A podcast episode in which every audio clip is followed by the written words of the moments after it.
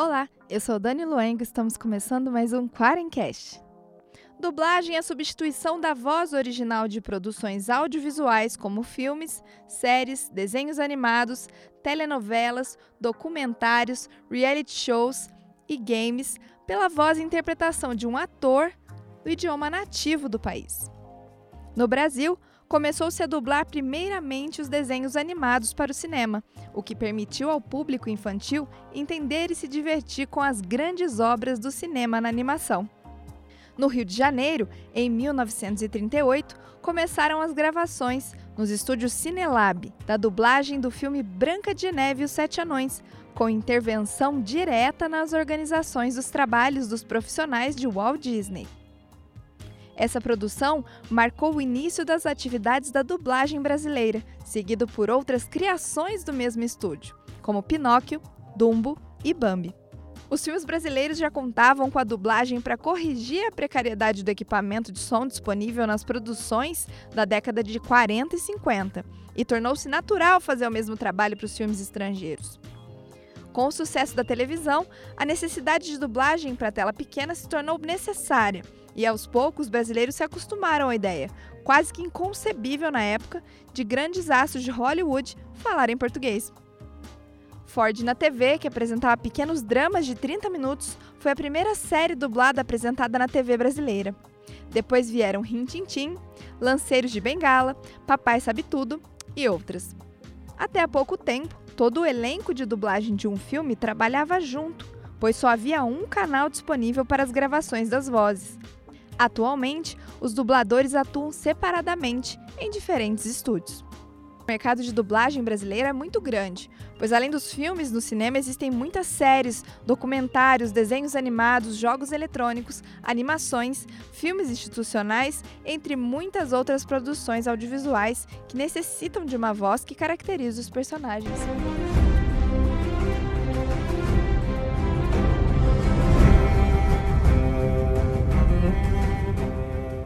A guerra não acabou. E eu prometo, amigo. O verdadeiro inimigo não espera a tempestade passar. Ele traz a tempestade. Quem já ouviu essa trilha de abertura e esse personagem sabe que estamos falando da série Game of Thrones e do personagem Jon Snow, que recebeu a voz do dublador André Sauer, que está participando hoje aqui no nosso Quarencast. Dono de uma voz conhecida por dublar personagens como Chandler de Friends, o Pinguim de Gotham, Dorian Gray de Penny Dreadful e muitos outros personagens em filmes, séries e games. Oi, André. Eu gostaria de agradecer a sua presença aqui hoje no podcast e já começar com uma pergunta super clichê. O que é preciso para ser um dublador? Oi, tudo bom, Dani? É uma pergunta clichê, sim, mas as respostas também seguem certo padrão. Ah, é, é óbvio, precisa ser ator, é, precisa ter o documento provando que você é ator, que é o DRT, que na verdade muitas vezes não reflete, a pessoa não sabe interpretar, não sabe, é, no caso da dublagem, atuar com a voz, não sabe nem ler, muitas vezes e pode ter o DRT. E o DRT não passa de um pedaço de papel que você é, adquire, né? Com seu estudo, com seu, sua avaliação na banca, etc. e tal. Enfim. É, mas eu acho que o mais importante é você saber atuar com a voz para ser dublador, ou seja, ser ator. E uma leitura, né? Uma, você tem uma leitura muito boa, muito boa, muito ágil, é, ter capacidade de, de, de raciocínio, é, para poder lidar com, com as mudanças de texto, as nuances. É, basicamente é isso. Reflexo para você ser um bom dublador, né? André, como é que tá o mercado de dublagem nesse momento de pandemia?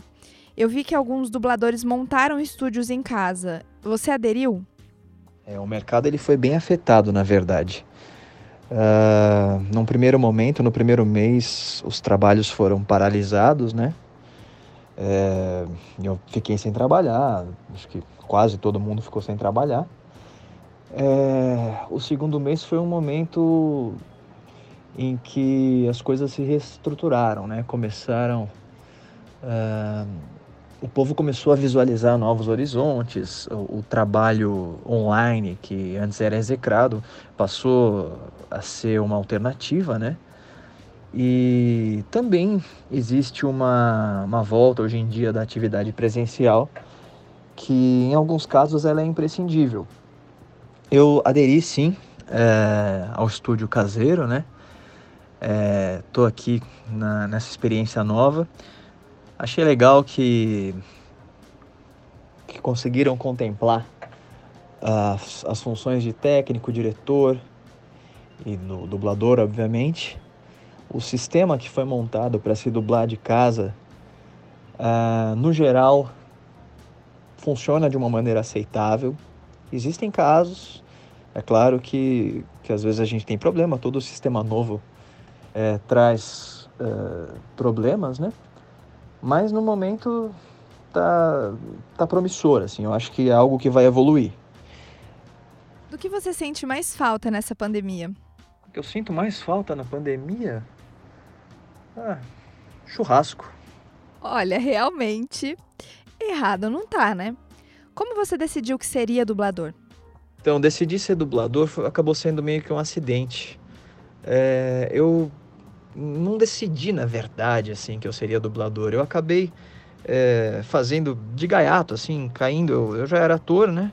Eu acabei fazendo um, um jogo de, de computador do, do Batman, chamava, se não me engano, Batman Ameaça Tóxica ou algo assim.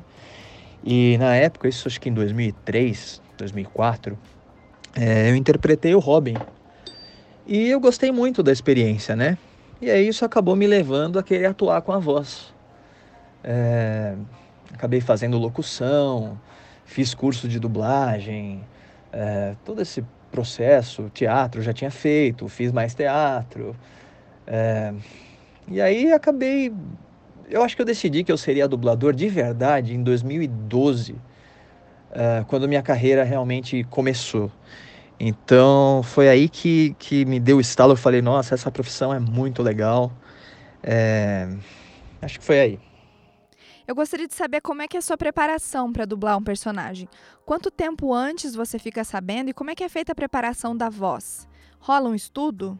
Normalmente em dublagem você fica sabendo a personagem que você vai fazer na hora, né? É, raríssimos os casos em que você sabe quem você vai fazer e tal. É, e você tem que. Aí é que entra assim, o estudo que você faz, na verdade, é um estudo de repertório. Você tem que estar tá pronto para tudo na dublagem, né?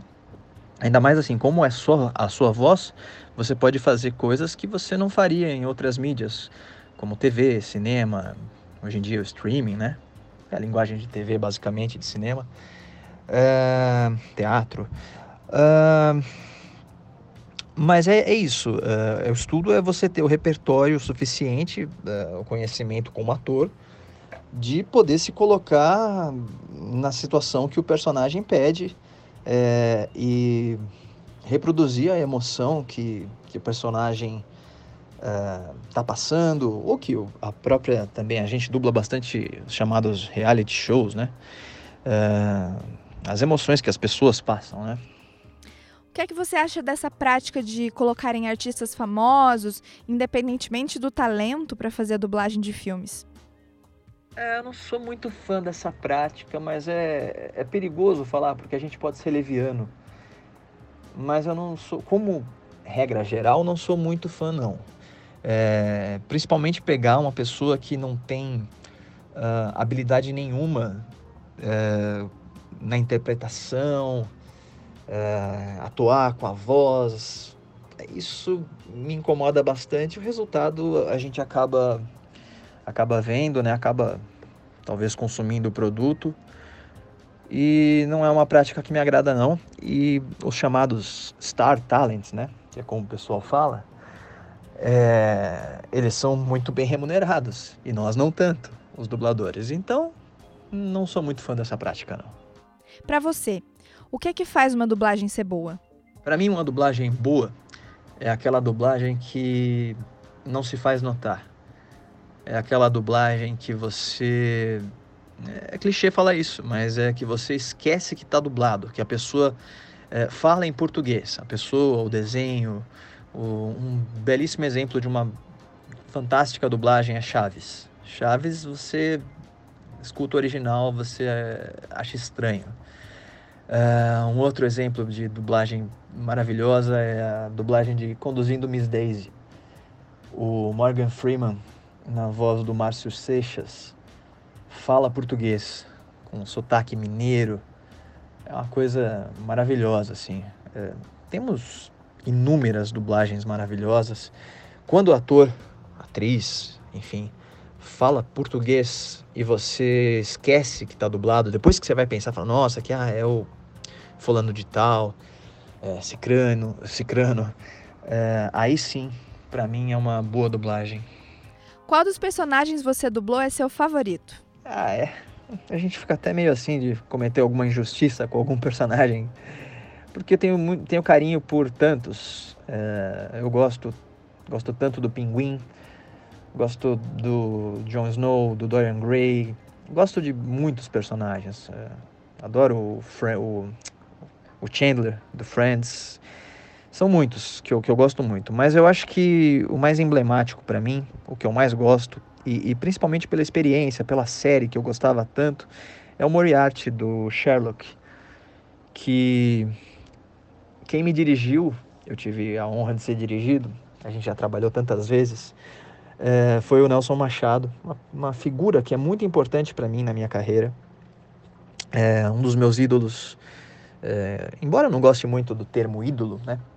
Mas uma das minhas referências na dublagem, se não a maior. É, então, eu acho que esse personagem, o Moriarty, ele junta tudo para mim. Então, eu diria que o Moriarty é o meu favorito. Qual a coisa mais bizarra que já pediram para você fazer? Coisa mais bizarra em, em estúdio? É. Eu acho que arrotar. é, não é legal. Eu não gosto. Mas tudo pelo personagem. Ai, gente. Qual o seu ponto de vista sobre a profissão de dublador no Brasil?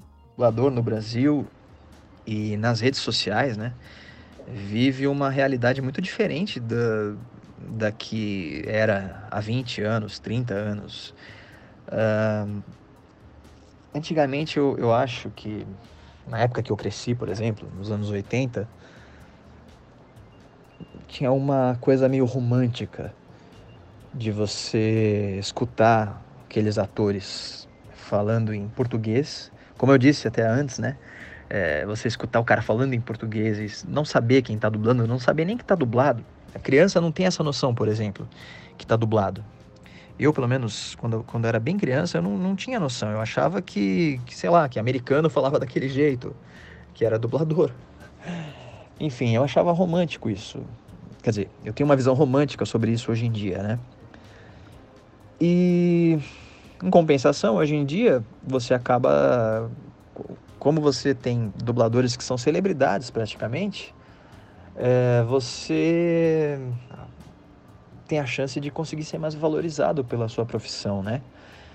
E isso é interessante também. Então, como sempre, pontos positivos e pontos negativos. Qual a sua reação ao assistir um filme em que o personagem principal é dublado por você?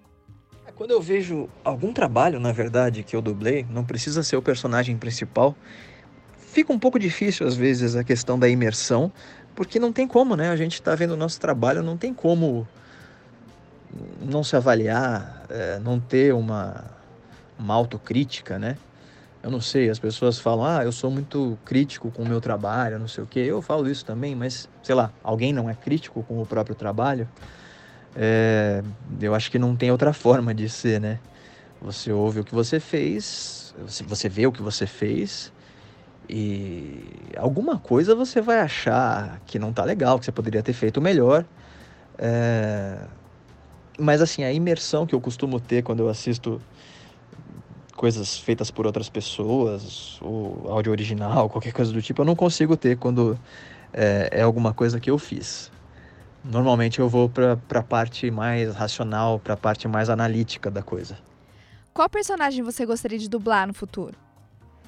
É, é engraçado. eu já respondi isso aí algumas vezes. É, que tinha personagens, sim, que, que eu gostava. Existem vários, vários, vários personagens. Eu sou um, um ávido consumidor de, de histórias em quadrinhos. É, hoje em dia a gente tem uma, uma quantidade enorme, né? A gente tinha, vinha tendo uma quantidade enorme de filmes e, e séries sobre quadrinhos uma quantidade tão grande que a qualidade começou a já não ser das melhores. Uh, eu, por exemplo, já dublei o Pinguim, né? Que é um personagem dos, dos quadrinhos do Batman. Eu, eu gosto de, de personagens de quadrinhos em geral. Mas eu não, não, não acho que é da minha, da minha competência, da minha alçada, é, me escalar, né? Porque basicamente é isso que a gente está fazendo. Se a gente começa a responder sempre que personagem a gente gostaria de fazer, a gente acaba tentando se escalar, né? Eu não, não hoje em dia eu prefiro não não tenho nenhum personagem específico.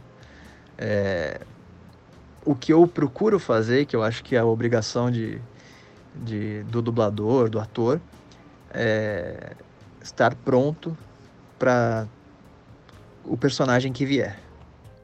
Qual a mensagem que você deixa para os nossos alunos e ouvintes quarenteners? Minha mensagem é agradecer por terem ouvido o podcast, agradecer quem curte o trabalho. Muito obrigado. É, eu gosto muito de, de fazer esse trabalho para vocês, para mim. e mensagem agora nesse, nesse período, né, é, de quarentena. Aguentem firme porque a coisa, a coisa tá feia. Beleza? E cuidado com os extremismos. Um abraço. Gostaria muito de agradecer a presença, a disponibilidade. O André foi super bacana, super solícito em participar hoje do Quarencast. E eu espero que a gente possa conversar mais com ele futuramente aí, saber como é que tá o mercado pós-pandemia. Eu desejo muito, muito, muito sucesso. E agora eu vou falar sobre uma enquete que nós realizamos no Instagram da Unify, onde a gente perguntou quem leva de melhor personagem: o Jon Snow ou o Chandler. E com 84%, rufem os tambores. Quem levou essa disputa foi Chandler. Yeah, a galera toda aí ligada no Chandler. O inverno está chegando, porém, né, queridos? O Friends vai levar essa. E realmente eu também. É, eu sou muito fã do, do, Game of Thrones, gosto muito do Jon Snow, mas. É, eu gosto muito de, de Friends e do Chandler, então para mim seria bem difícil escolher. Se fosse pelo lado do humor, eu iria no Chandler, obviamente. E a Mônica, será que fica com ciúmes dessa vitória, Chandler? Ah, você ganharia. Você, Mônica, e seria unânime. Então talvez dessem o meu nome pro prêmio? Com certeza. Tá bom. Pessoal, foi muito bacana ter o André aqui hoje com a gente. É, espero que ele faça muito sucesso e que a gente ouça essa voz maravilhosa muitas e muitas vezes ainda por aí. O Quarencast fica por aqui. Um grande beijo e até terça-feira.